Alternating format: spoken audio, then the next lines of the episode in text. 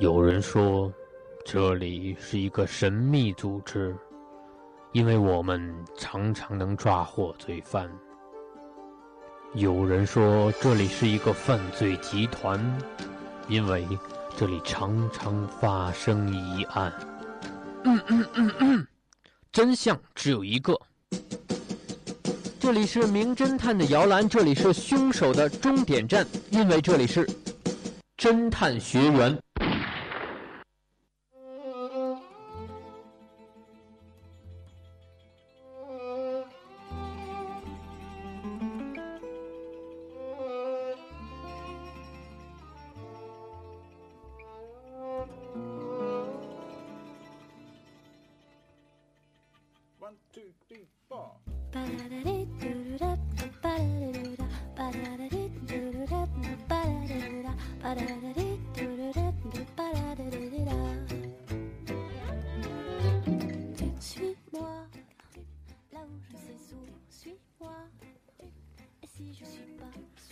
Hello，各位听众，欢迎收听 FM 九十五点二浙江师范大学校园之声，这里是侦探学员。呃，那我是今天的探长喜林。嗯，先介绍一下我们的两位学员吧。我是今天的学员肖楠。大家好，我是吴璇。嗯，那也是两位比较可爱的两位学员。不知道你们平常有没有去看过一些？嗯，侦探类的节目呀，或者是书籍。嗯，可能就是看动漫《柯南》吧，《名侦探柯南》比较。柯南还是，嗯，陪伴我们很久很久的，并且他还是那个一直长不大的小孩，是吧？童年的回忆。嗯，那肖楠呢？嗯，对，那个动漫的话，我《名侦探柯南》也是有看过一点。然后以前小时候还有一个节目叫做《大侦探西门》，也有一点点看过，也是有种。那种案子的那种节目，嗯，那你们在看案子的时候，是为了追求故事性呢，还是为了想学一些案子的技巧和破案的手法呢？当时可能只是为了听故事吧，可能。嗯，我也是。那你们对案子本身有没有一种兴趣呢？或者说，你们对接触案子的时候，嗯，有没有一个自己的一种想法？嗯，渐渐的听多了的话，可能就有一种想要去破解它的那种欲望。嗯，那你们是怎么破解的呢？或者有没有这种经验？我平时就是，可能真的是只是追求那个故事性，可能只是想看别人破出来的那个结果。嗯，感觉自己好像不太有能力能够破出来。不太有能力吗？还是可可能我们接触的不多是吧？并且在身边中我们。嗯，只是一直在学习，对于这种推理啊或者破案啊，可能离着比较远。嗯，那这个时间可能就是给我们放松一下，让我们换一下心情，调整一下态度。那首先来听一下第一个案子吧。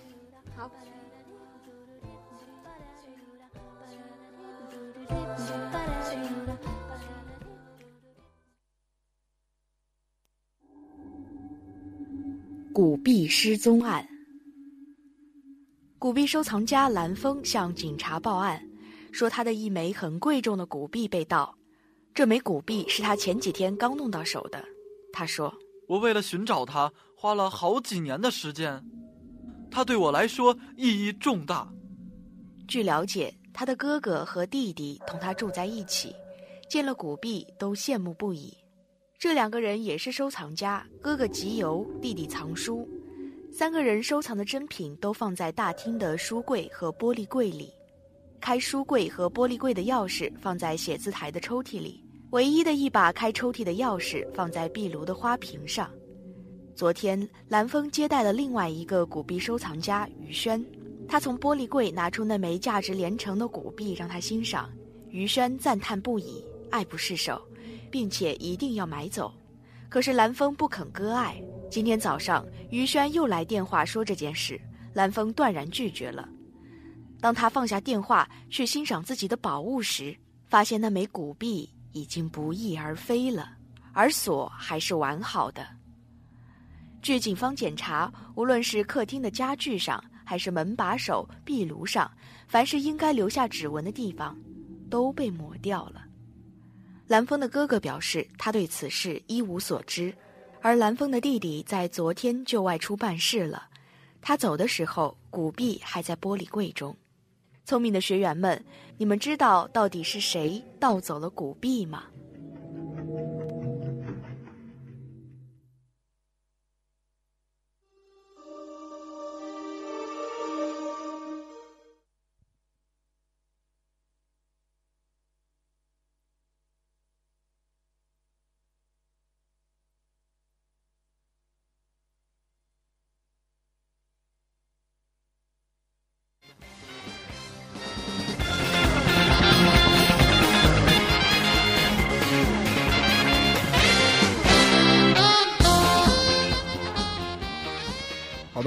完了第一个案子，不知道两位学员有没有什么想法呢？女士优先吧。哦，我刚刚听这个案子是古币失窃，嗯，然后当案子当中好像有四个人，首先是丢失古币的蓝峰，然后他的哥哥、嗯。他的弟弟，嗯。还有嗯、呃他的朋友于轩，嗯，然后现在我好像对四个人是呃剩下的三个人谁比较有嗯、呃可能盗窃这个古币还没有什么想法，嗯嗯、不知道肖楠是怎么想。那肖肖楠，你来说说你的想法。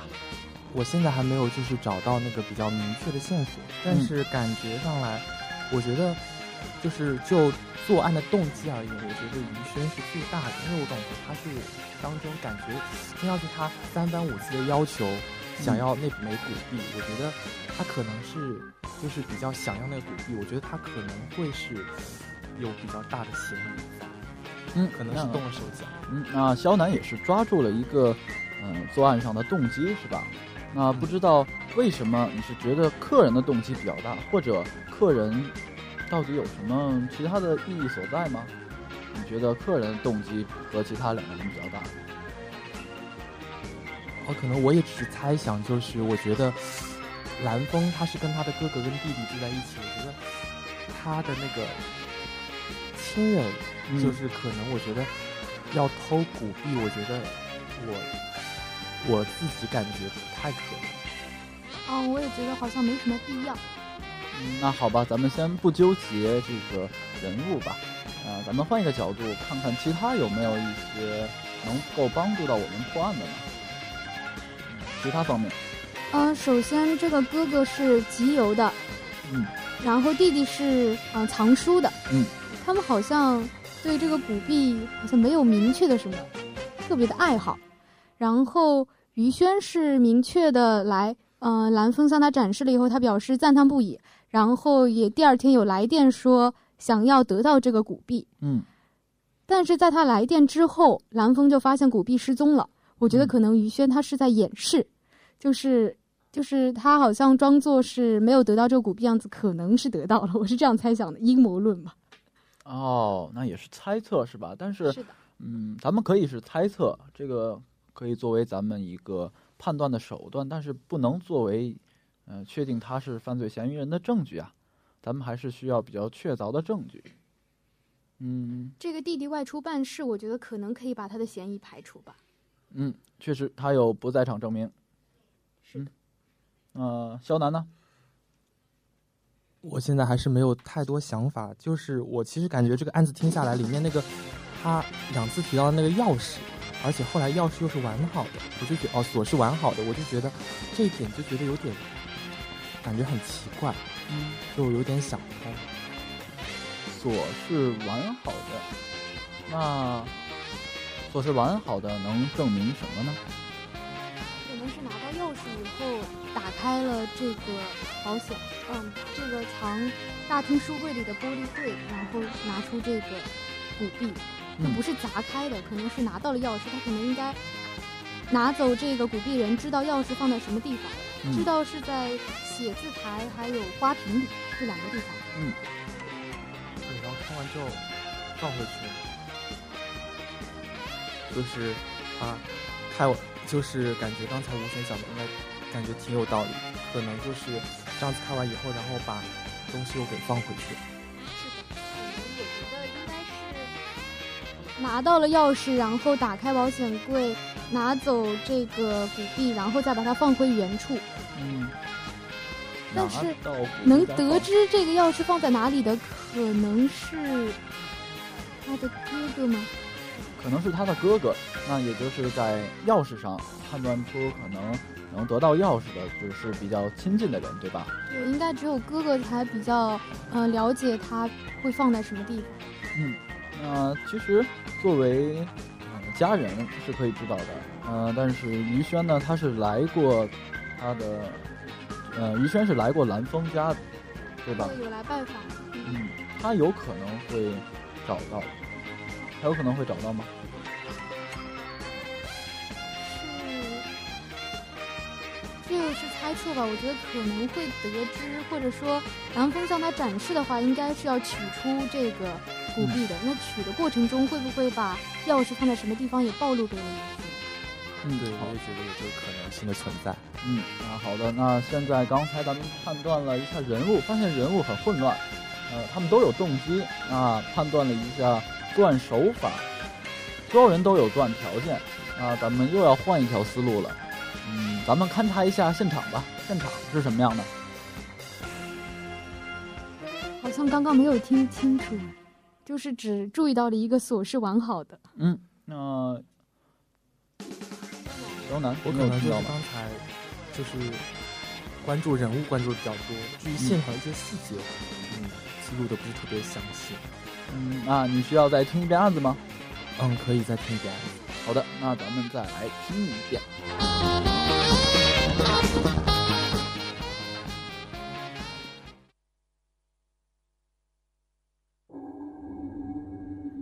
古币失踪案。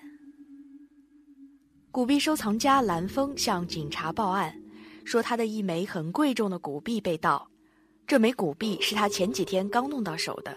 他说我为了寻找它，花了好几年的时间，它对我来说意义重大。：“据了解，他的哥哥和弟弟同他住在一起，见了古币都羡慕不已。这两个人也是收藏家，哥哥集邮，弟弟藏书。三个人收藏的珍品都放在大厅的书柜和玻璃柜里。开书柜和玻璃柜的钥匙放在写字台的抽屉里，唯一的一把开抽屉的钥匙放在壁炉的花瓶上。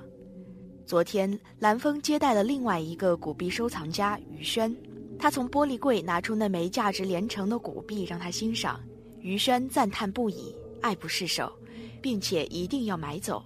可是蓝峰不肯割爱。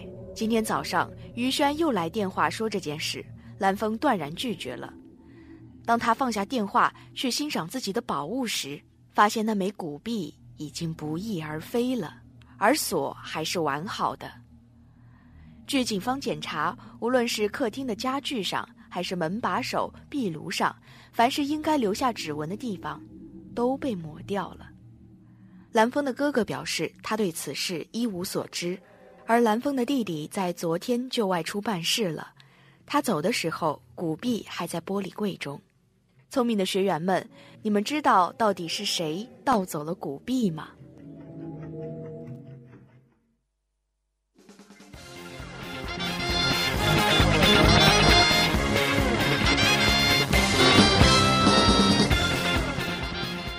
好的，又听了一遍案子，两位学员，你有听清楚吗？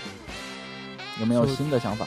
就听完这次以后就，就注意到了一些，就是客厅里面的一些家具，然后还有最后说到他们他把那个，就是那个可以留下指纹的东西全都抹掉了，嗯，然后就感觉，如果是这样的话，觉得那个于轩，感觉他好像没有时间给他把这个东西抹掉，嗯，所以我感觉又感觉那个嫌疑人好像又不是于轩的。那看来两位学员可能都是没有什么头绪啊。那我想请问一下，如果把指纹擦掉或者没擦掉，它的意义何在呢？就是嗯，能够测定出到底有谁在这个时间段里面触碰过这个东西，就只有只有一个时间段吗？一直以来呢。嗯，因为我注意到是客厅的家具上、门把手上、壁炉上都被抹掉了，然后我就很奇怪，门把手上指纹被抹掉了，难道就没有人再开过这个门了吗？我觉得会不会是最后一个触碰这个门把手的人把这个指纹给抹掉？啊，那其实不要想的那么复杂。对于平常呃作案来说，警察用指纹来识别凶手，这是一件非常呃证据确凿的事情，对吧？嗯那如果没有指纹，或者有很多指纹，它都不能去确定，对吗？嗯，是的。那我给的线索或者提示已经够多了。那或者说，他有他为什么要擦掉指纹？嗯，咱们要站在一个作为犯罪者的角度去思考一下。如果是哥哥去犯罪的话，他有必要擦掉指纹吗？啊，没有必要，他一直生活在这里，可能到处都会留下他指纹，是一件正常的事情。嗯那如果是弟弟的话呢？弟弟跟哥哥的姓氏应该一样吧？嗯，那在三个人中，他有一个非常独特的身份。就是他是不是居住不是居住在这个房子里的，是是个客人。嗯所以说，如果他的指纹出现在这些地方的话，就不是很正常。嗯，哦，对，所以所以我觉得现在听下来，感觉于轩于轩的嫌疑是最大的，因为嗯他是客人，所以他可能会比较担心自己的指纹会被记录下来。对，嗯，那我再用我们现在听到的这些线索来推翻刚才一呃，也不算推翻吧，就是来反驳一下刚才刘璇所提到的，就是呃，为什么认为这个于轩是可以得到钥匙的？就是他把门把手、壁炉上凡是该留下痕迹的都擦掉了，说明他什么？说明他已经拿到钥匙了，对吧？不然他没有必要把所有东西都擦掉，而是说只会把柜橱上擦掉。如果他有办法打开钥匙，呃，如果他有办法打开壁橱而不用钥匙的话，能明白吗？就是说，他不光把宝物所储藏在的地方擦掉了他的指纹，还把他如何取到钥匙那个地方也擦掉了自己的指纹，说明他已经得到钥匙了。是的。嗯好的，那第一个案子啊、这是作为一个热身啊，两位学员其实不要想的很复杂，并且不要忘掉一些非常重要、非常细节的东西，好吗？嗯，在案子听的过程中，如果两位学员记不清楚，那你们可以相互帮助一下，嗯，把你们的信息分享一下，这样的话你们会方便去解决这个案子。好的，那第一个案子也是顺利的解决了。嗯，不知道两位学员有没有学会或者有没有一些经验？那第二个案子，请你们听清楚哦。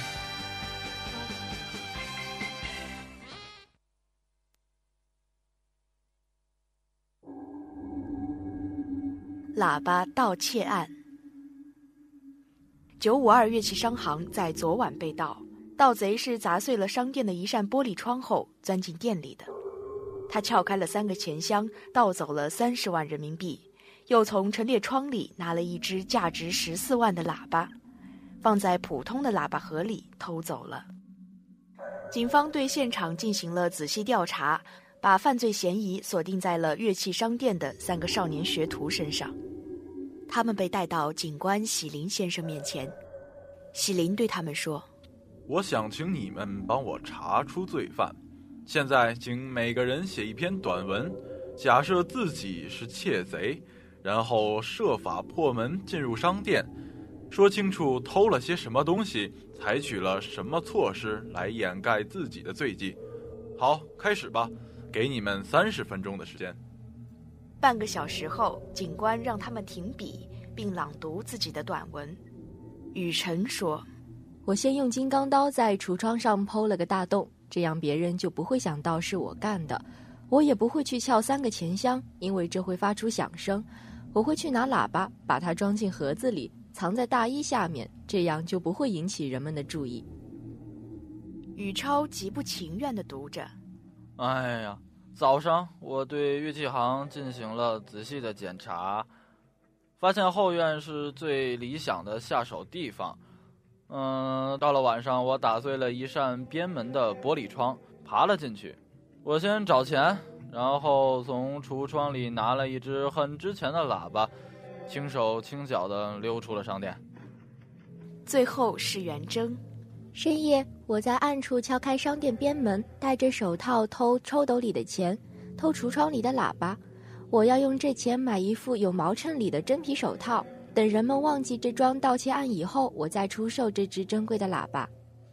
喜林警官听完，指着其中一个人说：“小家伙，告诉我，你为什么要干这种坏事？”聪明的学员们。你们知道这个少年是谁？喜林警官又是怎么发现的吗？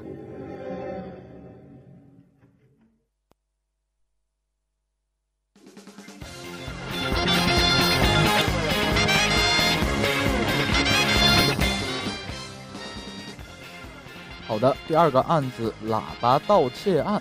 嗯，不知道两位学员有没有什么线索了？就。首先的话，这个案子是喇叭被盗了，然后他警长让他们说三个人说一些，就是让他们就是假设他们去作案，是的，然后让他们叙述一下自己的会怎么做。嗯，然后首先第一个雨辰的话，他是说他要用金刚刀，然后凿一个大洞，然后去呃，然后进入，然后去呃拿到那个呃箱子，然后那个。雨呃，感觉雨辰他说话下来，我觉得他是挺镇静的，所以我感觉首先他的话，我觉得嫌疑并不是特别大，挺正经的，所以嫌疑不大啊。好的，那其他的呢？然后那个呃，宇超的话，他是不耐烦的，嗯，然后我就觉得不耐烦的感觉，他好像也感觉感觉那个嫌疑也不是特别大。嗯，那我更正一下啊，他是他其实是不是很情愿，那不算不耐烦吧？可能你没有听清楚。如果这样子讲的话，就觉得可能，可能他觉得讲就会可能是不愿意讲，可能是因为心虚，有可能。嗯，那还有一个人，元征，元征的话，我这哦刚才有点走神，但是我后来听到他说是要用钱去买。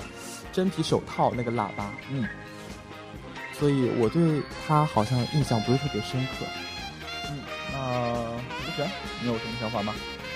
啊，我刚刚注意到宇超他描述的他自己想要的作案手法，好像和现实中真正发生的这个喇叭盗窃的案件比较相像。作案手法都是嗯砸碎了窗玻璃。然后先拿走钱箱里的钱，然后再把陈列箱里的喇叭给拿走。嗯，就好像整个作案手法和顺序都是一样的。嗯，然后，嗯，我觉得这个好像太明显。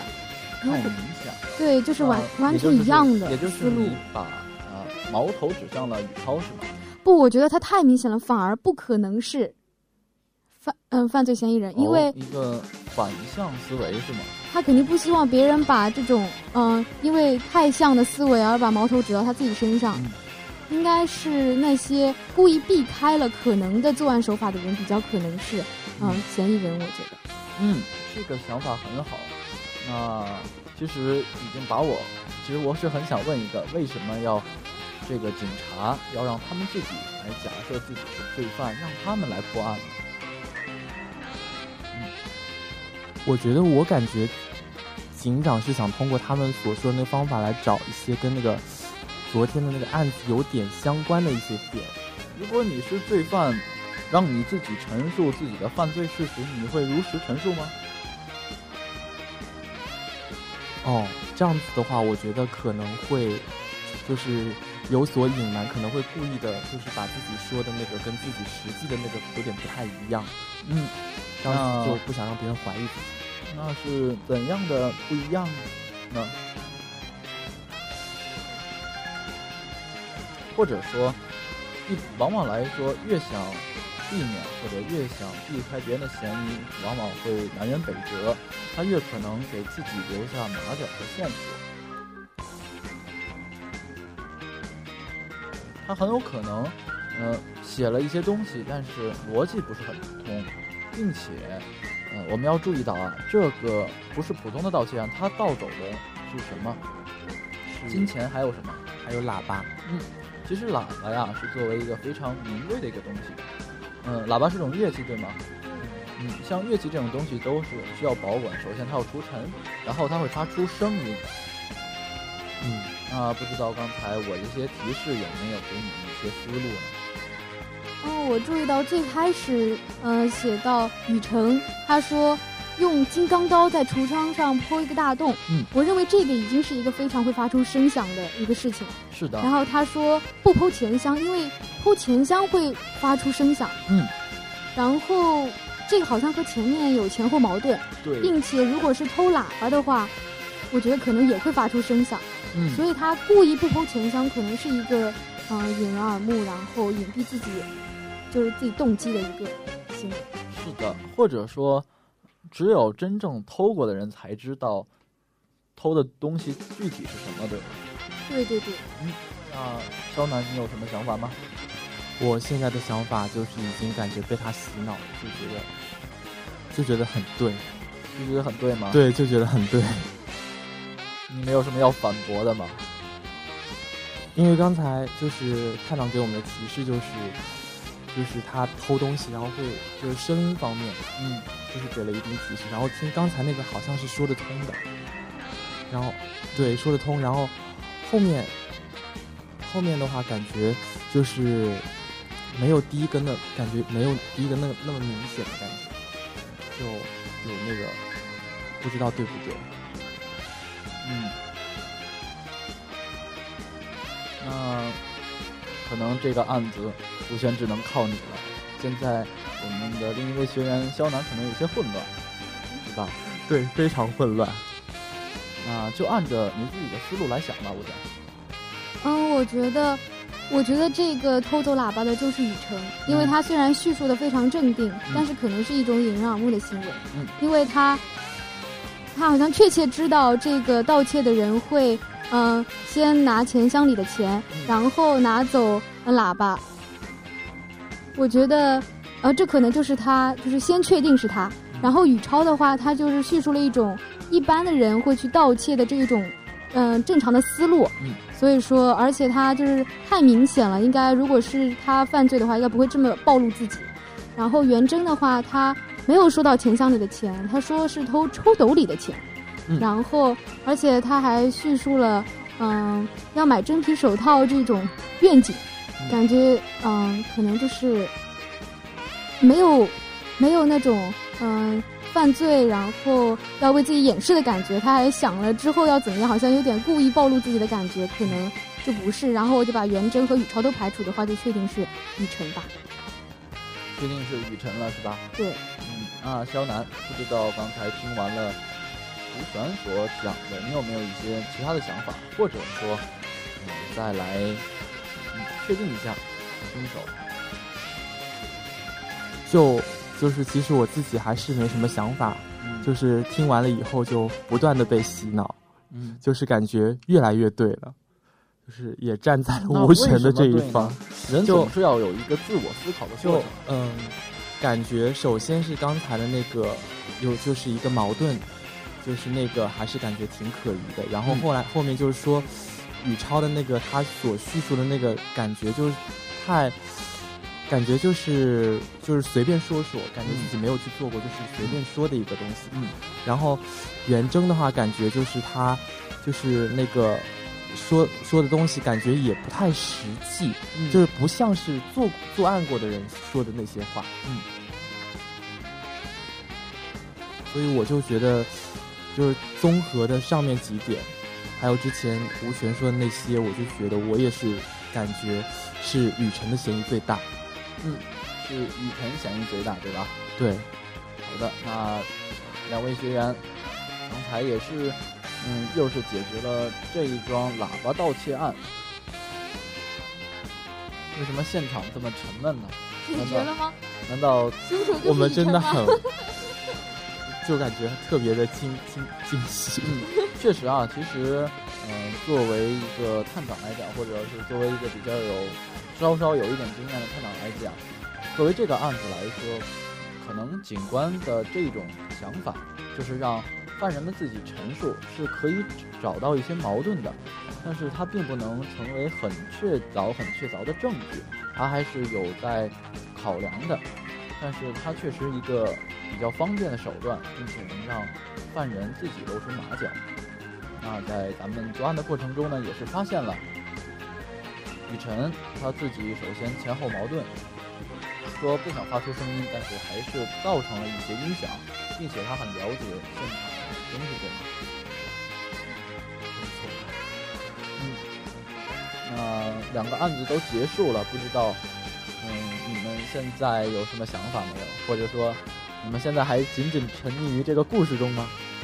就感觉通过这一次的节目，就感觉自己在这方面还是有所收获的，就是就是遇到这种案子的时候，就是细节非常重要，嗯，就感就是要抓细节，然后找，嗯，通过一些主要是里面人说的话，还有一些就是一些东西上面物品上面出现的一些呃一些细节吧，嗯然后通过这些把它们连起来，然后才就是。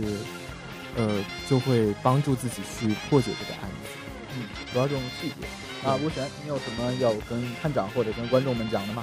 嗯，其实我已经猜了很多期侦探学员了。从一开始，我觉得还是比较呃混乱的。一开始听到案子的时候，也非常的慌张，嗯不知道从什么方向开始去想。嗯，我觉得现在的话，就渐渐的在听到案子的时候，就会想，嗯，这个案子，比如说作案的动机啊、作案的手法啊等等方面开始去落实。嗯然后听案子的时候，比较注重一些嗯时间、地点、人物，然后一些逻辑性的、常识上的，就感觉让我觉得奇怪的点。嗯，然后就慢慢的一步一步思索这样，然后经常也是靠着探长的提醒，慢慢的进行嗯破译。嗯，其实，嗯，这回我并没有提醒的很明显或者嗯很多，主要还是靠你们两个自己去解决的。其实真正呃收获的还是两位学员或者是呃各位听众朋友们啊、在生活中我们也是需要注重一些小事，注重一些细节，但是解决问题的时候一定要有自己的一个思维方式，啊、有很缜密的逻辑。是的，嗯没错，嗯，嗯，好的，嗯，两位呃可爱的小学员们也是猜完了，侦破了所有的案子，那今天的侦探学员也要告一段落了。嗯，时间也是慢慢的过去，要跟大家说再见了。